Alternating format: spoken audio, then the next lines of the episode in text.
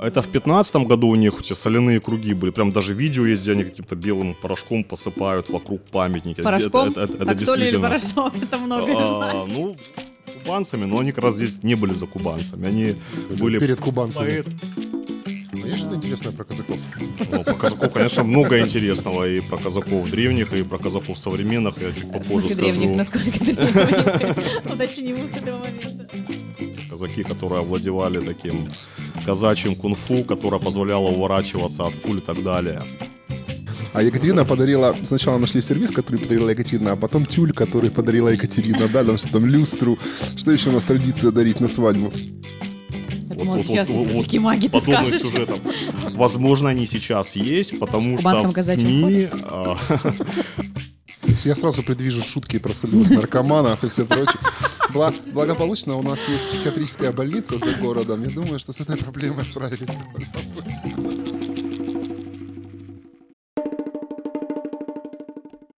Всем привет, это Краснодарский балкон. Ребята, привет. Давненько мы ничего не записывали, но сегодня у нас, я надеюсь, что будет такая тема, которая перекроет все наши эти прогулы небольшие. Хватит оправдываться, Я не Александр, ты опять оправдываешься. Нет, нет, нет, нет, я просто хочу прорекламировать нашего интересного гостя. Мы сегодня не сами пишем, и тема у нас сегодня незаурядная. Вообще у нас такой классный сегодня подкаст. Мы не сами, мы не на балконе. Мы сегодня вообще в гостях у замечательной кофейни Республика Кофе. Ребята, большой респект, спасибо.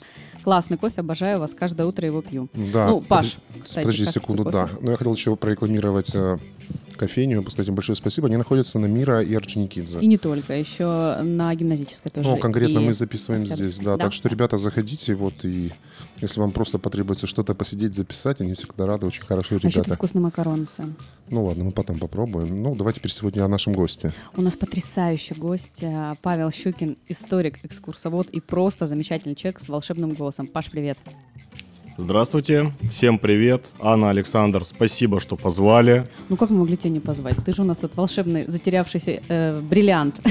А как я мог не прийти? Спасибо, Паш. Ну да, да, мы это... это- Паша, огромное тебе спасибо. И сегодня мы будем говорить про историю Краснодара. Мы его позвали неспроста, потому что, как говорится, Краснодар все-таки не такой город с такой большой историей, потому что, ну сколько ему там, 200 с чем-то лет всего-то на все. Лет 200, а фейков на 500. Ну Скажи, да, Паш. да. Да, очень высокая плотность, и причем большая часть приходится, наверное, на куда более позднее время, на последнее столетие, может быть, полтора. Интересно. Да, это замечательно. Но я думаю, что мы начнем с самого начала истории Краснодара. Откуда И, есть, есть пошла? да, откуда, что здесь было вообще до Краснодара? Я так понимаю, что всего 200 лет, но до этого даже, скорее всего, здесь что-то еще располагалось, ну, кроме плавней. Что-то было на этой территории или хотя бы в, окре- в окрестностях? Конечно же, да, очень долго эта земля готовилась к тому, чтобы стать Екатеринодаром, а потом Краснодаром. И можно начинать от самых-самых глубоких времен. Это мне чем-то напоминает, знаете, курс истории, когда учебники университетские я искал в библиотеке и находил еще старые советские. Там э, было целое собрание, вот вся история СССР, там был палеолит СССР, то есть каменный О, век Господи, СССР. О, Господи. Да, это именно так звучало. То есть мы можем говорить про палеолит э, Краснодара. Краснодара, да, например. Какие здесь у нас были племена? Вот те, которые оставили свои следы в виде курганов и в виде каких-то интересных находок археологических, которые постоянно у нас происходят.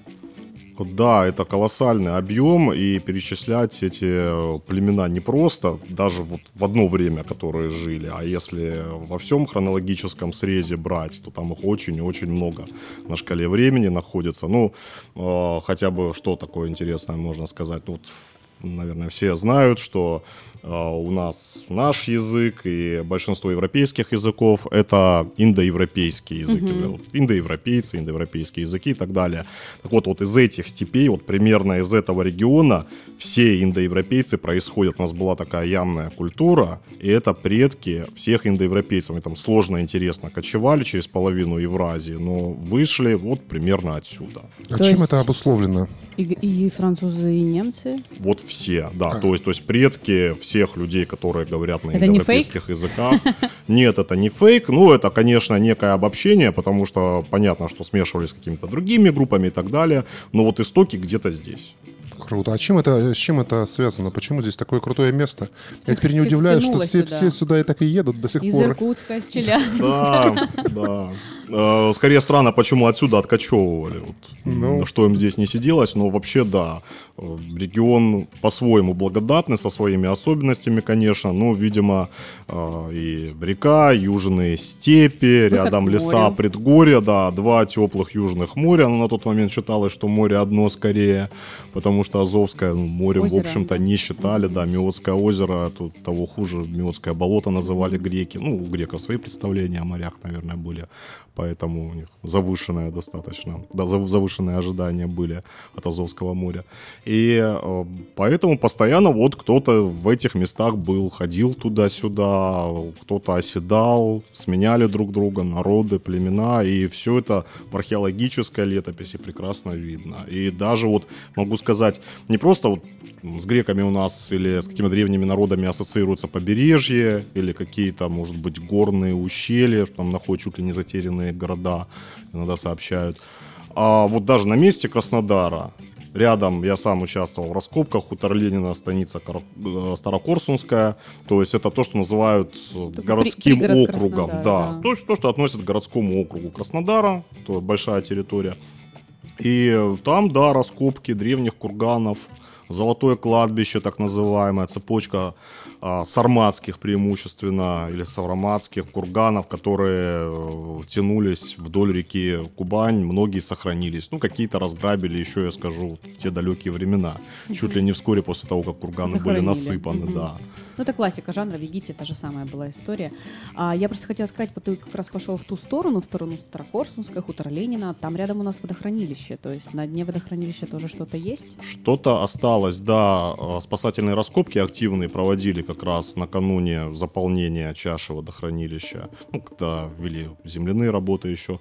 И там огромное количество курганов было вскрыто, обнаружено, описано множество находок. Э, И, конечно, большинство из них у нас в фондах музея имени Фелиция. находится, да.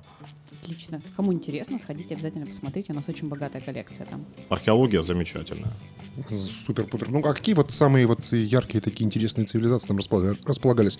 Я так понимаю, что греки, огромное количество где-то со стороны Тамани там, да, находится, каких-то этих всяких э, поселений и всего прочего. Я знаю, Ну там да, какие-то кувшины. там была. Да, кувшины какие-то постоянно выкапывают, монеты. Кроме греков, кто еще здесь были? Да, греки были. Греки, я могу сказать, были не только на Таманском полуострове. Их влияние сказывается до Славянска на Кубани, по крайней мере. А далее уже опосредованно через торговлю, то есть то, что мы, например, раскапывали в окрестностях Краснодара, и известны находки и далее, это древнегреческая посуда, какие-то элементы утвари, что-то, что, что только греки могли изготовить. Ну, известно, что для местных народов греческие мастера зачастую по заказу изготавливали просто красивые вещи. Предметы быта, да? Да. Слушай, Паш, вопрос у меня знаешь какой? А, вот у нас очень много людей, вот, например, любят сами делать что-то. Например, взяли лопату, пошли копать. Черные археологи. Э, Ну, я сейчас не хочу так это все в криминальную сферу уводить. Мне просто вот интересно мнение историка. Правда ли можно, взяв лопату или там провести какие-то там, 2-3 дня в библиотеке, изучая древние карты, действительно пойти и что-то в окрестностях Краснодара найти? Или это практически нереально, или это долгая, сложная работа? Как ведут себя археологи в этом плане? Как они вот находят эти кладбища? Они же не, не на дороге валяются, грубо говоря. Или наоборот, или наоборот, они вдоль дорог как раз и расположены. А, Ну, я так скажу, просто взяв лопату и прочитав учебник истории или какую-то статью, наверное, не получится так сразу стать археологом, найти суперклад. Я думаю, надо для, для начала посмотреть еще все вышедшие фильмы про Индиану Джонса, Да? накопить Помогает? опыт, да, и сразу же, конечно, Да, взять буд- будут, череп да, и взять находки. шляпу, да, и кнут, и револьвер, и отправиться на поиски. Но вообще, на самом деле, такими вопросами должны заниматься профессионалы. Когда э, эти всякие черные археологи лезут куда-то копать, Можно, можно они обычно, да ну сейчас 3 Трою секунды. вообще-то нашел. Генрих Шлиман. Над ним смеялось все историческое общество Германии. Но а Трою же- нашел он. Но он же и не взял лопату и не пошел Взял копать. лопату жену и поехал Ну, на он- Малую Азию. ну, Паш, он же скажи, этому- я права? Взглядай в руках, да, как Да, это да. Ну, наверное, он готовился к этому. Вообще не готовился, он был купи-продай. Даже не историк, у него точно образования даже Ну, не было высшего. Готовился по-своему, но и надо понимать еще, что на тот момент сама археология выглядела совершенно не так, как сейчас. Вот а, в те времена это скорее, да, ближе к какому-то Индиане, э, Индиане Джонсу. Э, Это слегка авантюрно было, более грубые методы, хуже подготовка. Но это характерно, наверное, для всех э, отраслей знания и деятельности. Вот когда все только начинается, методом пробы и ошибок, что называется. Ну да, да, что с Египтом И там было. Не забываем, что тот же самый Шлиман в ходе раскопок снес как раз слой вот той самой Трои. Ценный, да. Я только хотела об этом сказать. Э, Сильно мешают вот люди такие вот активисты? Э, Ну вот как раз этим и мешают. Ну то есть, во-первых, эм, у многих из них есть, ну прям скажем, такой эм, не совсем чистый корыстный умысел, как это Только сделать. на золото реагируют. Ну, в общем-то, да. Это ценности, да, в общем-то, ищут, которые можно продать. С э, исторической т- точки зрения оценивают э, то, что нужно выкапывать, а с э, А коммерческой... как вообще продать ее? Вот, допустим, пускай там На тебя- Авито. Ты вот зайди на Авито, Авито, ты, ты найдешь на Авито все, Черный что рынок, угодно. я думаю, там есть определенные связи внутренние, которые позволяют как реализовывать, так и приобретать такие предметы. Я затрудняюсь об этом сказать. Короче, Ну, ну, давайте скорее не будем пропагандировать черное, А я не черных археологов. А то мы сейчас все расскажем. Взяли лопату, на Все Авито поехали, побежали копать золото. Давайте вот здесь остановимся Не, на мы не этом призываем никого копать золото. Ну да, блестяще. Оставим золото историкам. Паш, если говорить, например, о периоде э, жизни Екатеринодара, когда сюда начинают приходить первые казаки, это получается 1793 год. Да, что правильно? здесь было, да, в этот момент? Тут Ну, были да. черкесы. Накануне очень интересные процессы происходили. Это времена правления Екатерины II. Мгм. Это две русско-турецкие войны, между которыми эти земли ну, формально начинают относиться, как бы мы сказали, входят э, в сферу влияния Российской империи. То есть здесь появляются уже первые гарнизоны, укрепления, э, крепости. Ну, то есть крепость, например, Ставрополь, это 1777 год. Это, пожалуй, вот если брать вообще вот этот вот регион а, новой больше, линии, наверное, да? а, ну да, ближе к Кавказу, конечно, но, в принципе, вот к этому региону, с, с этим регионом можно связать. И а, 1778 год появляется Фельдшанец, то есть это более скромное полевое укрепление, Архангельский, недалеко отсюда, то есть на территории современного Краснодара, это а, район того, что называли Карасунским кутом, это парк имени культуры и отдыха, парк Горького. городской сад, да, То есть там уже даже вот в какие-то том остатки? районе. Там велись какие-то раскопки, или там Раскопки особо нечего велись, искать? Но, но так как это полевое укрепление, и найти там можно не больше, чем, например, от окопов времен Второй мировой войны, а, за, а зачастую и Пуговицы, меньше. кружки, да, что-нибудь такое. Какие-нибудь Да. интересные артефакты исторические остались с того времени на территории Краснодара? Вот, например, дуб, про который э, очень многие всегда спрашивают, который находится как раз в городском саду. Он является свидетелем тех времен? Вот дуб я бы даже рассматривал не просто как артефакт, а как свидетеля. Потому что действительно это живой организм, который претерпел на себе так или иначе воздействие всего, что здесь происходило. А очень интересно, что эти дубы выжили.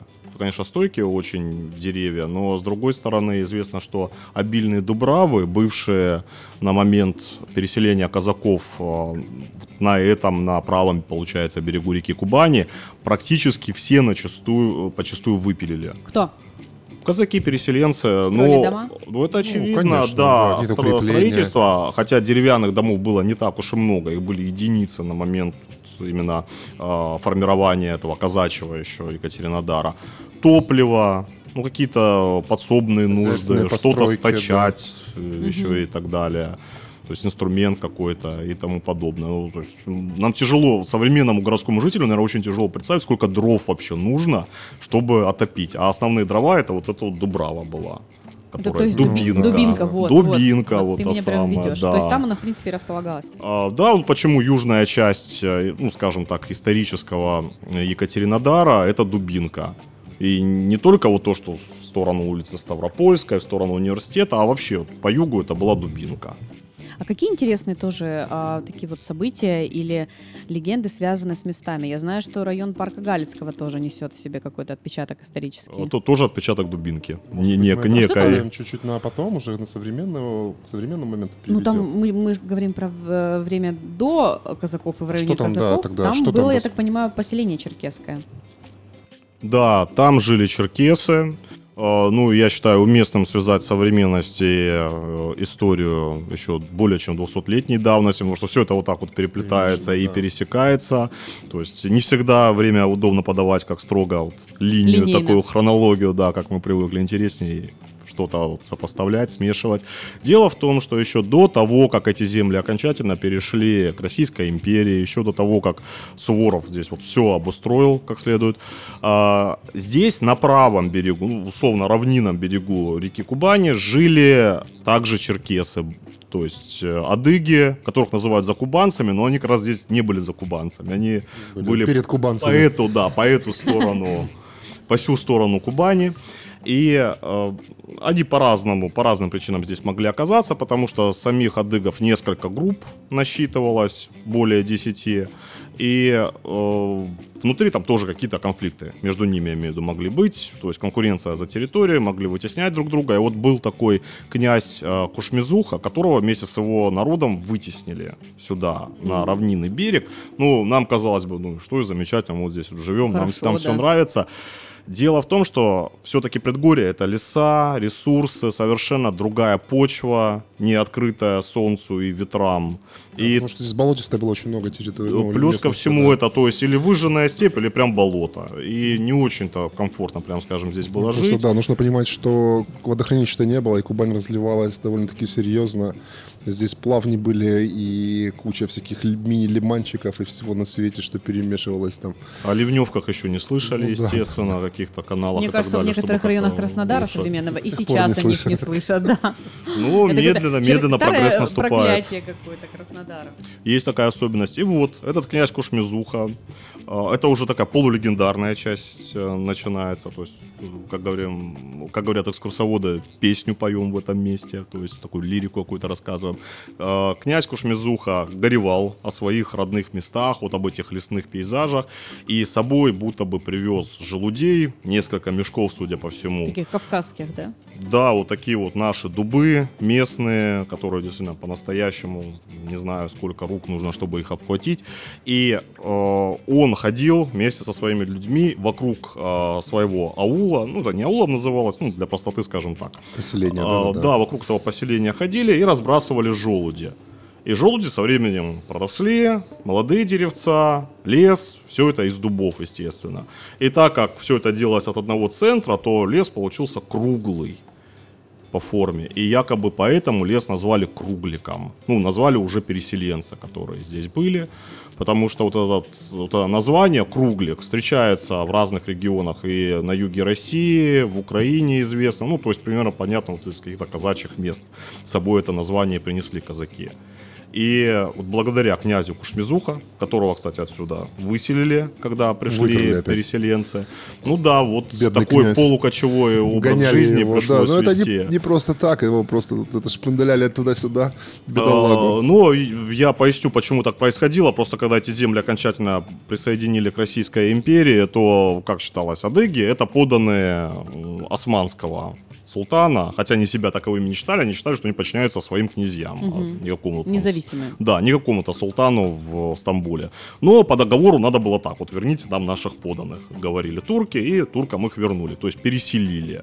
Это не потому, что им здесь не были рады, ну, потому что надо было, чтобы они находились на той территории, и, и там же был договор, и все пункты нужно было соблюсти. То есть все, переселили, поселение не осталось, лес остался.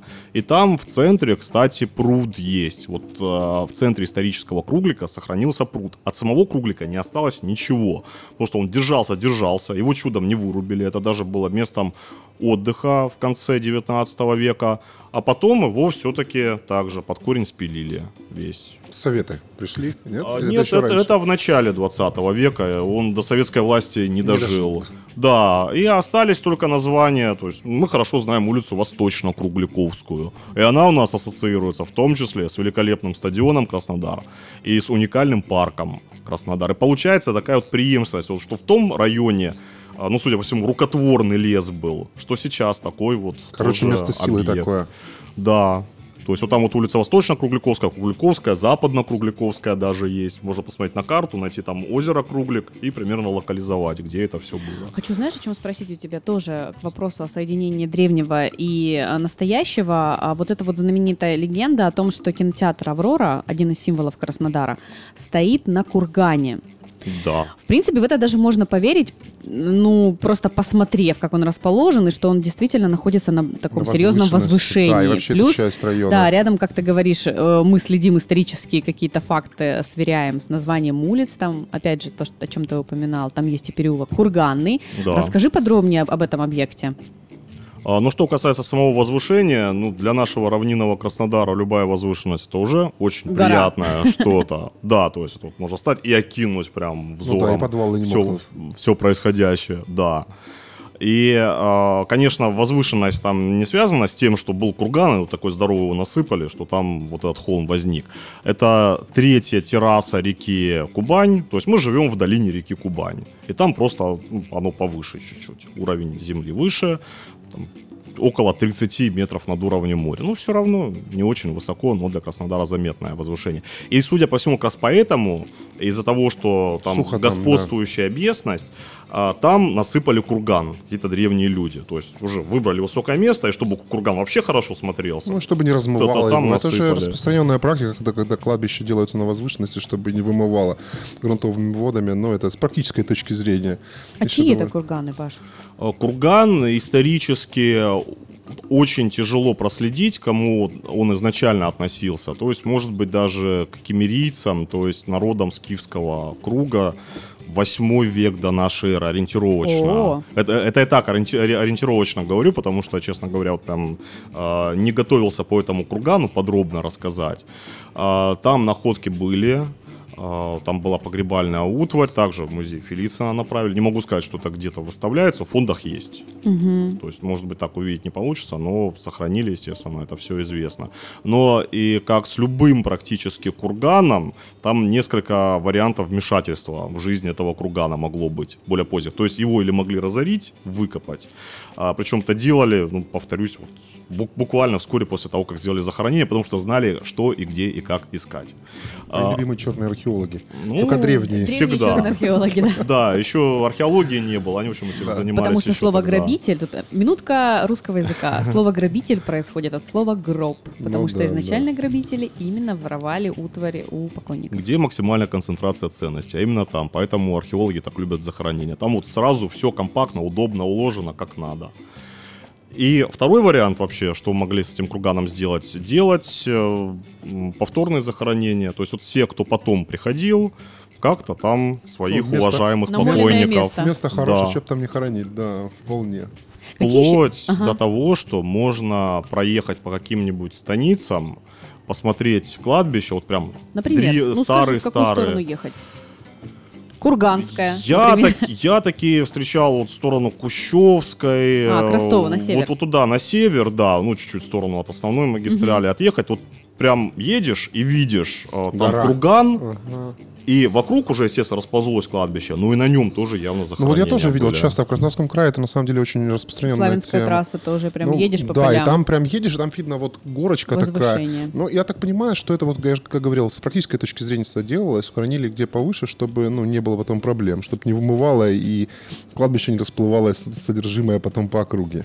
Когда я жила в Славянске на Кубани, у нас там была за городом небольшая лесополоса и поля. И у нас была такая легенда Славянска на Кубани, которая пересекается с легендой, в том числе, мне кажется, и Краснодара. Там один из э, колхозников завода, э, колхоза назывался он «Путь коммунизма», там просто у меня папа работал, поэтому я очень хорошо его знаю. И когда э, пахали, нашли клад золотой с киевских времен, который в итоге уехал весь в Эрмитаж. И у нас прям по Славянску ходят легенды про этого человека, что реально он действительно нашел, реально прям держали в руках эти монеты. К сожалению, Славянскому музею ни одна не досталась, все уехала. Даже не в Фелицина, а в Эрмитаж. Паш, скажи, были такие случаи, может быть, там, не знаю, вот в последнее время или там в советское время, которые хорошо описаны, действительно Самые большие ценных, клады, да, ты да, да, да, ценных каких-то, может быть, клады, может быть, захоронения, может, какие-то необычные вещи, которые заставляли там по-другому посмотреть на наш регион с исторической точки зрения. Ну, что-то подобное, такие подобные находки делают постоянно. Причем иногда люди, да, на своих участках могут найти. А, Конечно, в этом плане, наверное, наиболее а, урожайный район это у нас Таманский полуостров, Темрюкский район, ну, вот там, где были поселения древних греков, потому что там, что в древности, вот плотно а, Следовали за б- б- греками. б- были построены э, поселения, то есть вот одно переходило в другое практически. Были основные города, которые нам известны, причем находились примерно там же, где и современные города, то есть мы знаем и Тамань это древний город, Анапа древний Ну город, да, да, Темрюк и, Геленджик, так далее, да, и все, все эти они, прочие да. Которые были удобны просто э, как-то Бухта. размещение, и бухты, и какие-то равнины более-менее, чтобы это было удобно строить. Где были источники воды, это очень важные вещи, пресной. То есть эти все места, да. А между ними еще были поселения, конечно, сельская округа была. То есть это все очень-очень ремесленники. плотно было заселено. И сейчас то же самое наблюдаем. Вот опять же, от Краснодара, например, в какую сторону не поехать, а, мы редко будем терять из вида какие-то постройки. То есть постоянно что-то будет. Ну или просто сельхозназначение, ну или прям поселения будут. И поэтому участки современных, наших современников, э, современных жителей стоят на тех местах, вот где древние жили, и на месте кладбища могут быть. На том месте, где просто ну, случайно монетку обронили или еще что-то в этом роде. И порой находят. Так что, принципе, взяв лопату и начав копать свой огород, можно что-то найти на самом исключено. деле. Ну вот это, кстати, довольно-таки распространенная такая тема. Этот, помнишь, Олег рассказывал, он тоже... У нас есть друг археолог. Да, и не один, кстати. Он рассказывал, что там в районе Тамани выкапывают многие какие-то эти огромные кувшины, Кувшины. в которых хранятся зерно, используют Ну да, их хозназначение, да, да. Используют там воду хранят, там еще что-то. Они целые? Да, прям целые большие находят. Ну, какие-то огромные они прям бывают. Ого. Он рассказывал, у кого-то было даже отхожее место сделано из такой штуки. Ужас. Ну, Ну как, да, как, э, один э, знакомый рассказал, когда нужно было сделать какую-то инсталляцию, э, чтобы там была античная амфора, выяснилось, что проще найти античную амфору, чем самому ее изготовить, чтобы она выглядела правдоподобно. Ну да, да. У нас тоже такая была история, кстати, как раз с этим Олегом. Вот они там перебирали какие-то осколки вот этих, этих, э, посуды э, греческой, керамической. И какие-то неценные, которые не годятся там ни на реставрацию, никуда. Он привез целый пакет. И у меня знакомые занимаются аквариумом и всем прочим. Я им раздал, они были так счастливы, когда там какие-то кусочки, какие-то ручки отломаны, еще что-то, кусочки. Горлышко красиво Да, смотрится. горлышко каких-то небольших посудов, э, никакой большой посуды для масла. То есть это то, что уже не шло никуда, никогда не требовалось, они их там выбрасывают и все прочее. Он отдал, и ребята разложили их в аквариуме. И такой восторг был неописуемый. Он еще рассказывал, что в Тамане кусками вот этих больших сосудов выкладывают дорожки, удобно по ним ходить. Они прочные, керамические, хорошо очень в огороде смотрятся Держит тоже. Да, да, Ну, да. ну, ну, там очень, да, толстая стенка. И я тебе могу добавить, что это не какое-то варварство, это не вандализм, просто действительно есть ну, то, что условно можно назвать суповым набором таким а, из этой керамики, в которую ни во что не собрать, никак да, не да, вот описать. именно. ну и к тому же это не какие-то редкие вещи, то есть, э, в принципе, что-то подобное уже много раз было описано. Это не потеря да, для археологии. они не да. представляют как таковой. Ну да, это интересно. А Скажи, пожалуйста, Паш, все ли мы рассказали интересное вот именно про древнюю историю Краснодара? Если, например, можно ли сейчас уже переходить вот к более такой современной, А, казачьей? Про древнюю можно еще много чего рассказывать. Э, Иногда это будет уходить, правда, в область домыслов, предположений. Ну, то есть а, мы знаем, что что-то было, но вот насколько это связано с этими местами, трудно сказать. Ну, вот, например, а, в истории Древней Руси еще. Вот тоже, наверное, слышали про князя Святослава, который Ходил. иду на вы, да, Да-да-да. который очень активно воевал с византийцами теми, теми же самыми. Ну, такой А активный в плане половцы? внешней политики князь был, да, с кем он там только не повздорил в результате, и плохо это для него Плохо закончилось. Ну да, в общем-то, а, если кто не знает, такой спойлер, из его черепа сделали чашу. Печенеги. Ну, ну, да, по крайней мере, рассказываю такое.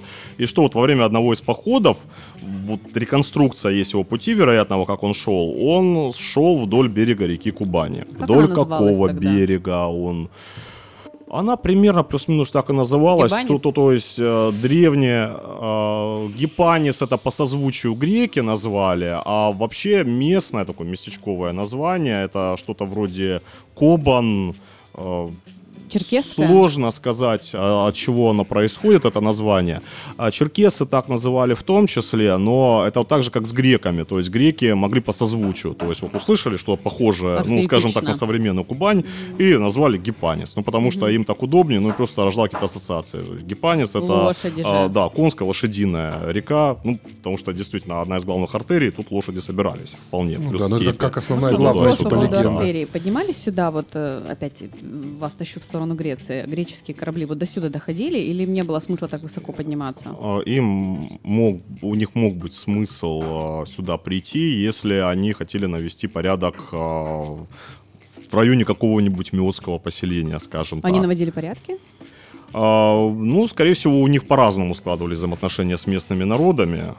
Кто-то оценивал экономическую выгоду торговли с греками, кто-то мог пограблениями заниматься, или пограблениями дружественных по отношению к грекам групп.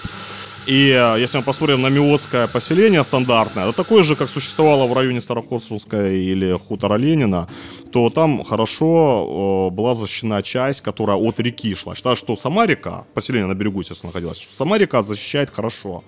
Там просто никто не имел таких плавсредств, чтобы подойти и реальную опасность создать. А вот со стороны степи защита была прям многослойная, эшелонированная, все как положено. Наверное, даже по стандартам не только того времени, а средневековым и более поздним.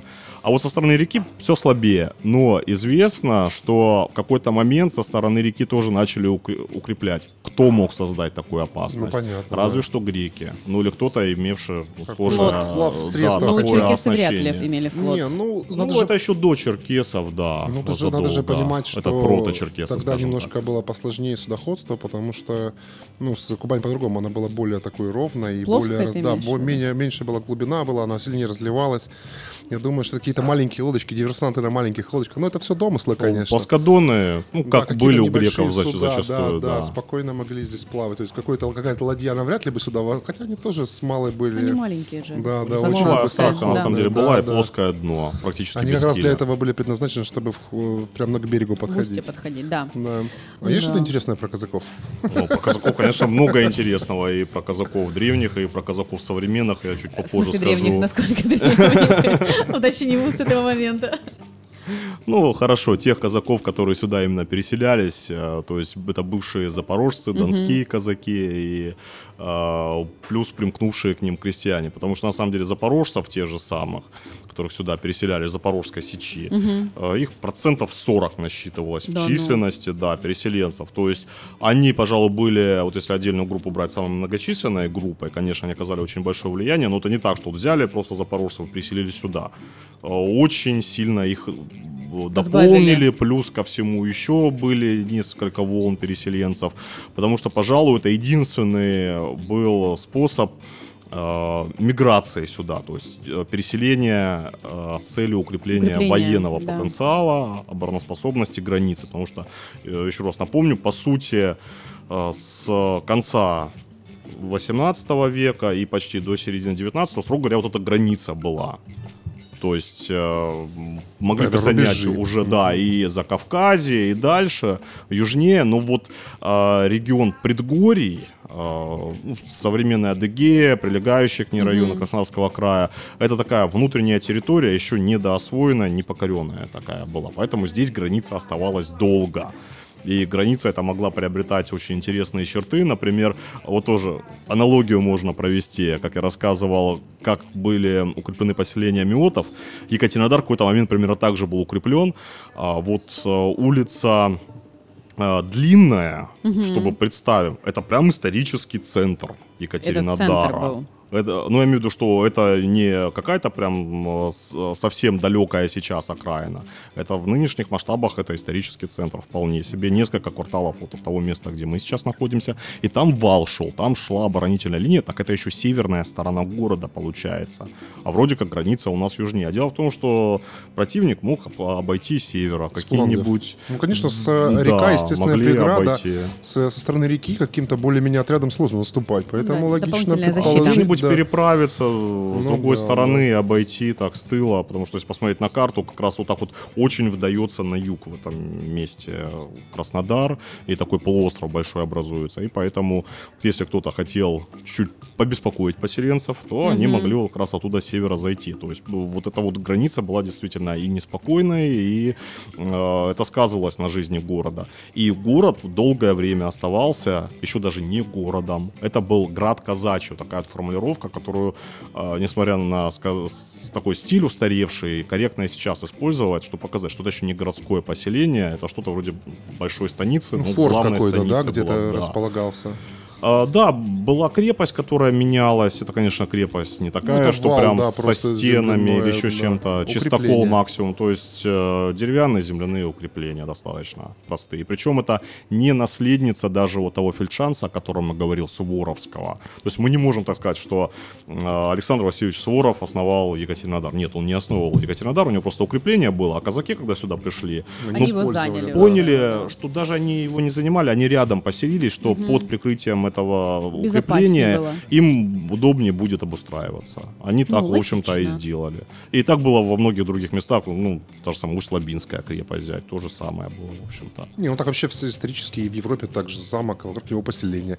Если прибежали враги, Все все, побежали, да, за стены сидят, ждут, пока враги там уйдут, или пока отхватят, или подкрепление подойдет. Пока да. дойдет последних лошадей. Ну Ну, да, да. здесь действительно очень интересное место было даже вот конец 18 века, казалось бы, то есть это уже куда более близкая к нам история, а чем-то напоминал такой средневековый фронтир, то есть э, еще территория с нечеткими границами, ничейная где-то, и э, действительно вот так вот жизнь и строилась, то есть форт, укрепление, вокруг поселения сельскохозяйственного назначения, но опять же заняты полувойсковым сословием казаками в основном, то есть чем, Ну, понятно. чем хороши казаки, идеальные. В даже в время условиях. пашут, да, да. военная шашками машет.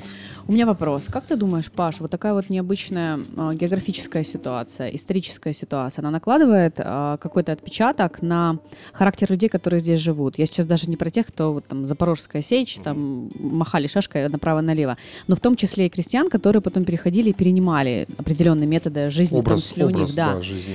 Э, вот с точки зрения историка, с точки зрения человека, который проследил вот эти вот э, изменения, который знает, как примерно люди себя вели в этой ситуации, можно ли сказать, что местность влияет на поведение человека? А, Ну, без- безусловно, местность может повлиять, а, ну, не конкретно даже эта местность, а, скажем так, вот определенные условия, Да, которые условия. в каких-то похожих регионах складываются. А, Да, конечно, и надо понимать, что, ну, если мы говорим все-таки о конце 18-19 ве- веках еще, то э, это были суровые места для проживания. Вот не случайно, да, вспоминали про болотистую Ссылка. местность, да, Неугодных. те разливы. а, Южная Сибирь, как называли, теплая Сибирь, точнее. То есть здесь малярия была и очень много неприятного. Холера тоже. Да, ну, в принципе, я вот люблю поднимать этот, э, эту тему во время своих э, экскурсий, общих каких-то исторических рассказов, что нам тяжело представить, какие эпидемии вообще терзали людей еще сто лет назад. И вот насколько мы должны вообще ценить санитарию и, Прививки. и уровень Вот прям с медицины. языка снял да, Александр. уровень Да. медицины, который у нас сейчас есть. Ну, Потому что в такой жаре все отлично размножается, Развивается. да, плодится. И, и так проблем целая куча бывает. Вот, допустим, кишечный грипп у нас очень часто летом. Да. Ну, Это будет даже э, такая медицинская минутка Краснодарского да, балкона. Мы потом об этом еще поговорим. У, меня есть вопрос. Слушай, вот так все это очень интересно по поводу фортификации. Какие-то большие сражения здесь проходили не, ну, до, до Великой Отечественной войны. То есть, так понимаю, Ну, что форт, какие-то, какие-то это локальные набеги, понятно, какие-то сражения здесь все-таки бывали? Ну вот э, именно если брать Екатеринодар, Да-да-да.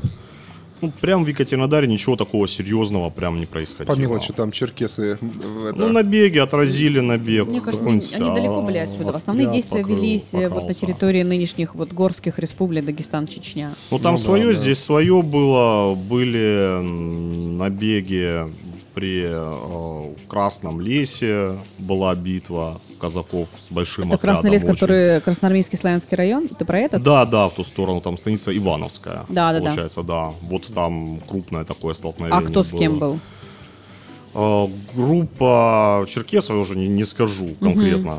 Там Как- миллиард какой, какой, какой из да. народов? Просто, в если честно, это да- да. довольно далеко от гор. Как они туда зашли?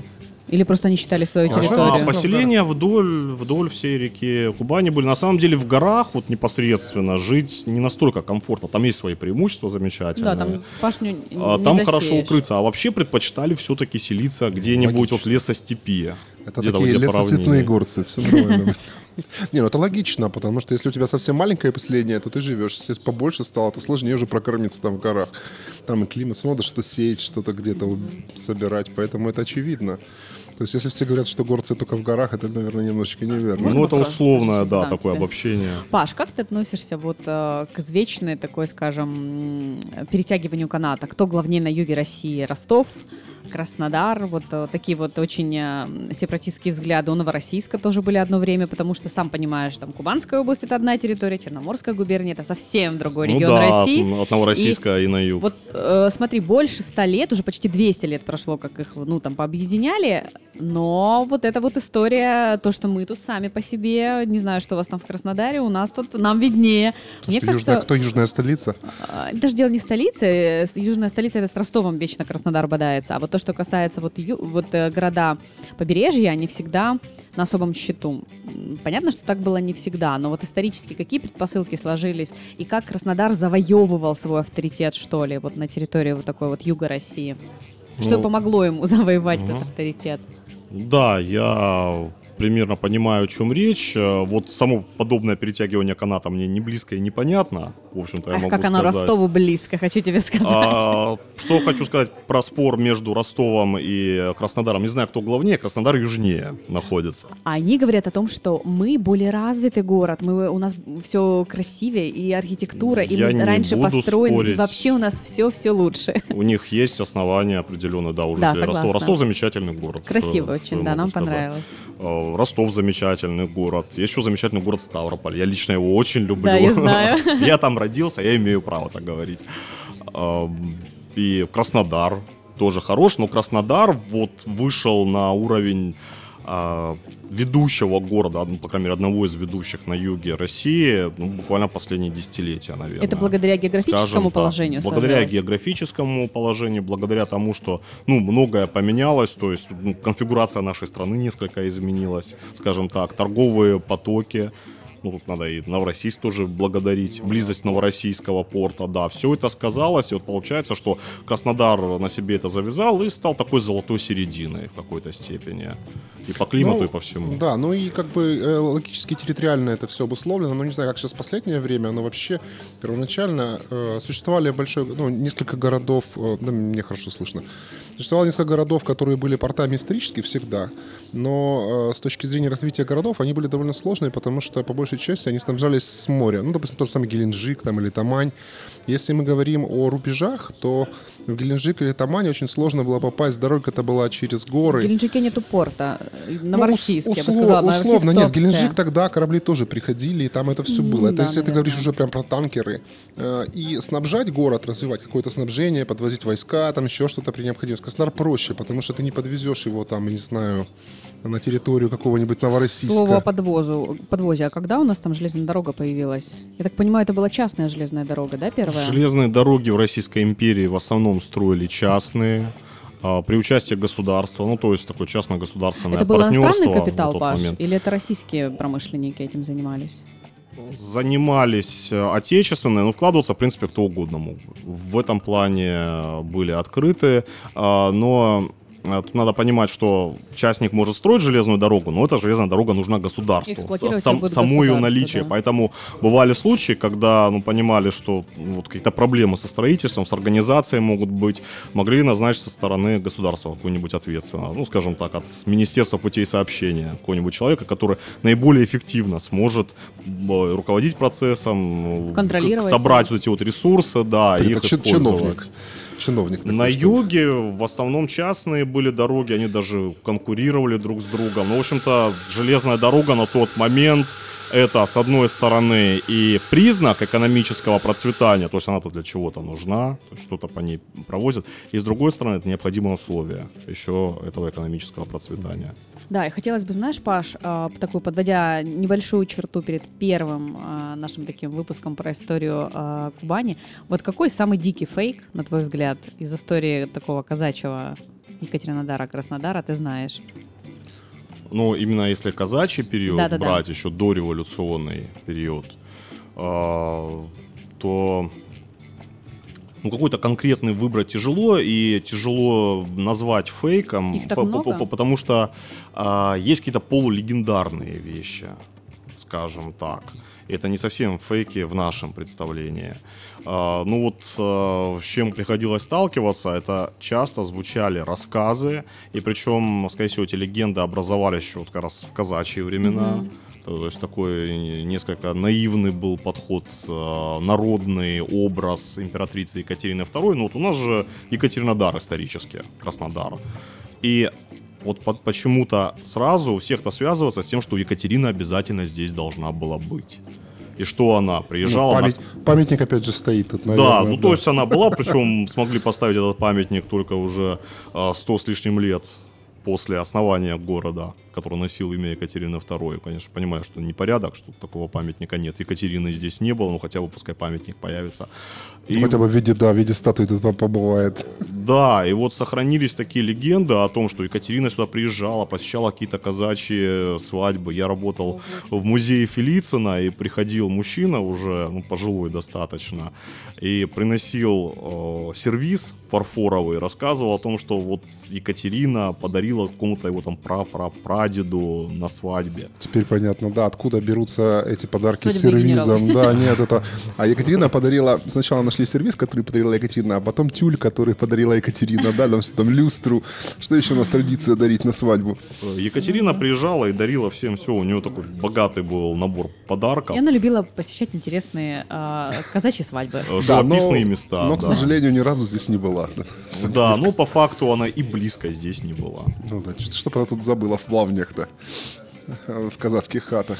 А вот то, что говорили на, сам- на самом деле, что казаки, они такие были, вспоминаю, Николая Васильевича Гоголя, а, ребята, которые запросто общались а, с потусторонней силой. Есть ли такие сведения в истории? Э, ну, Казаки-характерники, конечно же. Есть э, характерники, о них многие наслышаны. Это казаки, которые овладевали таким казачьим кунг-фу, которое позволяло уворачиваться от пуль и так далее. Кунг-фу? Ты сейчас Пр- серьезно? Практически. Ну, конечно, это называлось по-своему, но какой-то казачий подход, скажем так, к управлению своим телом и м, материей вокруг, наверное, не знаю, Офигеть. которые Да, эти, эти казаки, которые зубами ловили пули и так далее. Ну, это, вот, кстати, происходит а, из одного корня вот с этими чудными гоголевскими сюжетами. То есть, да, это что такое народное, наивное, с э, примесью мистики. А, И в это верили, ну, на уровне такого, что, ну, да, такое могло быть. Да, это, есть- это, это сверхъестественное, ну, вот о таком рассказывали.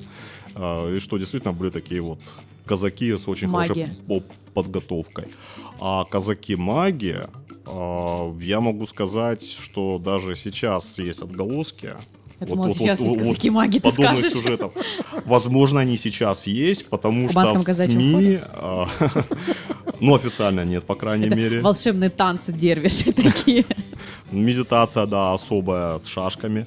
А, Но несколько лет назад, я могу точно сказать, в 15-16 годах в СМИ а, прям прогремела такая организация, как «Новые казачьи маги». Я не Да знаю, ну. слышали вы или Я нет. сейчас погуглю пойду. А, Были, вот, по-моему, на югах точно был репортаж, и там даже видео выкладывали.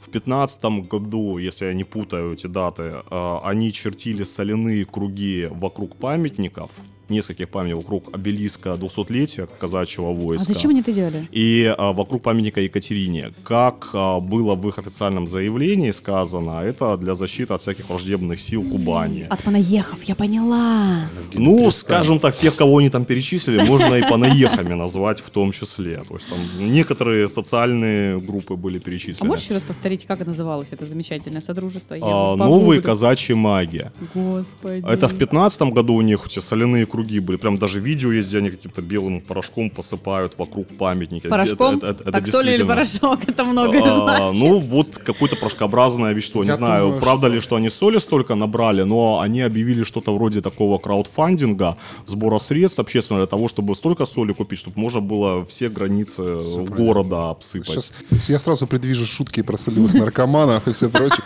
Бла- благополучно у нас есть психиатрическая больница за городом. Я думаю, что с этой проблемой справились довольно быстро. Они теперь там, да. Но, Они там круги чертят. а, на, на этом они не Или остановились. А, В шестнадцатом году, в декабре, это было в честь э, очередной годовщины смерти известного английского мистика Алистера Кроули, они провели мероприятие в его Вызов память. души его. Они поставили памятник очень своеобразный. Дело в том, что, ну вот, если кто не слышал вообще про Алистера Кроули вдруг, у него там такое но- новоявленное движение было мистическое, телема он его назвал, и э, там была магическая цифра 93, магическое число 93. Почти город И, основания и- и Екатеринодара. 93 это основание города, и это код региона, как известно. Видите, как пересекается Нумерология, всё? да. Да, Вот, и это не всё просто так, они соорудили из, ну, из деревяшек, из дерева, из какого-то на Понятно. берегу Да, Кубани, в районе... Подожди, подожди, не В районе. Затона, вот насколько я понимаю, это было где-то вот там вот, они соорудили, в общем, такую инсталляцию в форме 93 и подожгли. Есть фотографии, есть видео, как это выглядело. И вокруг такая вот Офигеть. мистерия, людей в масках, казачьих костюмах. И это реально можно найти в интернете. Это реально можно найти Все, в мы этим интернете. займемся. Блин, вот знаешь, хотели сделать фейки, себе, а я записала. Хотела сделать фейки, а получили какую-то супер То есть это, точно не фейк, то есть это было. Вопрос, кто это, зачем и с какой целью вообще это делал. Да, то есть, может, это такая мистификация в лучших традициях, знаете, еще от рубежа 19-20 веков. И, кстати, с этой мистификацией, с подобными мистификациями еще Серебряного века, это они очень популярны были. А, связана история нашего города некоторым образом. Ну, вот Давайте мы оставим это на следующий выпуск. Мне Давайте. кажется, это будет супер. Мне кажется, нужно людям дать возможность немножечко прийти в себя от нового общества казачьих магов, соли и к так сожалению, далее. с 16 года о них ничего не слышно. Может быть, к счастью. Они все излечились, наша психиатрия работает А прекрасно. может, занимаются чем-то Да, другим. Или там просто очень плотные двери с Может хорошими быть, замками. может быть, они связались с духами, и они что-то уже им сообщили. Ладно, дорогие друзья, мы на этом наш выпуск заканчиваем. Мы хотим поблагодарить Пашу. Кроме того, я уверен, что для следующего нашего выпуска, который будет про современный Краснодар, он подготовил огромное количество всяких интересных историй, вот как с этими казаками невероятными. Магами. Да, это просто, просто фантастика. Ну, что сказать, мы очень, нам очень самим интересно. Я уверен, что этот следующий выпуск вам очень понравится. И самое главное достоинство этого второго выпуска, его ждать долго не придется, потому что мы пишем его вот прямо сейчас. Просто мы хотим пожалеть вас, ваше время. И так уже очень много записали, но сами понимаете, у нас отличный гость, очень интересный и замечательная тема истории Краснодара. Мы просто не могли себе позволить по верхам попрыгать. Достаточно людей, которые прыгают у нас по верхам. Паш, спасибо тебе большое. Прощаемся ненадолго. Надеюсь, тебе с нами было комфортно. Спасибо. Конечно, с вами очень уютно, хорошо, тепло в этом замечательном заведении. Да, нас Спасибо сегодня вам. да, к себе в гости пригласила. Спасибо большое. До скорых встреч. Республика кофе, да. Все, это был Краснодарский балкон, ребята. Ждите следующего Берегите выпуска. себя, не верьте Да. магам.